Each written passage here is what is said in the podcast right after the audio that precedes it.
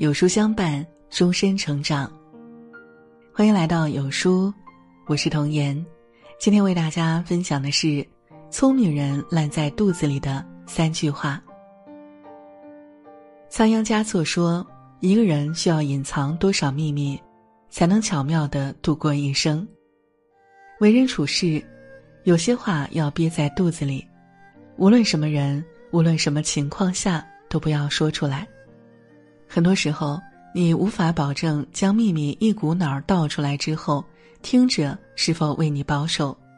群处守住嘴，口无遮拦，往往招致灾祸。聪明人烂在肚子里的三句话，而糊涂人逢人就说。第一呢，是自己的悔事。谁都有苦楚，都有不堪回首的往事，但同时。人都是向阳动物，没有人喜欢负能量满满的人。抱怨过多是任何一段亲密关系的毒药。祥林嫂是个可怜人，她的遭遇也让人同情，但她为此只有抱怨。她逢人就诉说儿子遭狼衔走一事，人们一开始对她是同情，慢慢就讨嫌，还加以奚落，最后落得人人讨厌的下场。一个人成熟的标志，就是意识到世上没有所谓的感同身受，生活是冷是暖，是苦是甜，只有你自己最清楚。跟关系亲密的人抱怨，很多时候也会不被理解。你的遭遇在别人看来可能只是一段谈资，所以村上春树说：“你要做一个不动声色的大人了，不准情绪化。”不准偷偷想念，不准回头看，去过自己另外的生活。拥抱沉默是人生必经的路。大概每个看清生活真相的人都把人生调成了静音模式，不畏不惧也不声张。与其向别人倾诉，不如自己消化，自己反思，自己疗伤，凝聚成长的力量。第二。自己的志向。菜根谭讲：“君子之志，玉蕴珠藏，不可使人易知。”意思是呢，一个人的才华就像珠玉那样稀贵，要藏起来，尽量不要让别人知道。一个人若不懂藏锋，纵使能力再强，智商再高，往往落得事与愿违的下场。有一回，曹操梦见三匹马。同在一个马槽吃料，对太子曹丕说：“司马懿不是甘心做人臣的人，一定会干预国家大事。”曹丕一向与司马懿亲近，关系比较好，总成全保护他，所以司马懿才能幸免。再而，司马懿在职位上十分勤勉，下至割草放牧这样的小事儿，全都亲自过问。他如履薄冰的隐藏着自己的野心，这样才让曹操放心，不至于给自己招来杀身之祸。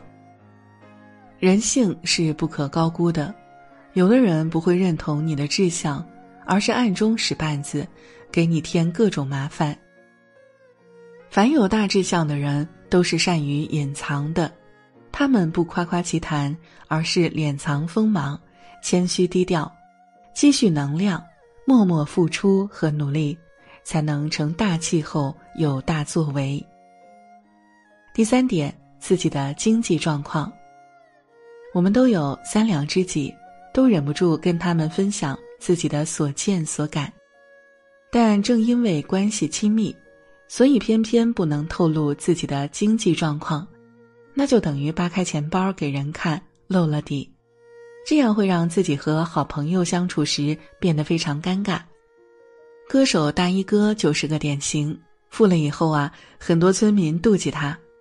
朱之文的钱一辈子花不完，他下辈的孩子也花不完，于是对大衣哥肆无忌惮的予取予求。很多亲戚朋友也来找大衣哥借钱，还故意借钱不还。大衣哥感叹道：“做人怎么这么难？”你没名，大家看不起你；你现在有名了，人家又妒忌你。人心不足蛇吞象，人性的贪欲超过你的想象，不露底，人家上感你的恩；露了底，人家只会嫌你给的不够。所以古人讲啊：“木秀于林，风必摧之；堆出于岸，流必湍之。”保持低调，才能少招人妒忌，人生少祸患。自引其财不等同于消极处事，而是给自己留有余地，保护自己。《增广贤文》中讲：“逢人只说三分话，未可全抛一片心。”心里话那么多，但不能全数讲给别人听，要重视对隐私的保护。不是谁都像你一样爱惜自己，不是谁都会真心替你着想。手心不出错，手嘴不惹祸。点个再看，为人处事一时谨慎一时稳，一生谨慎一生顺。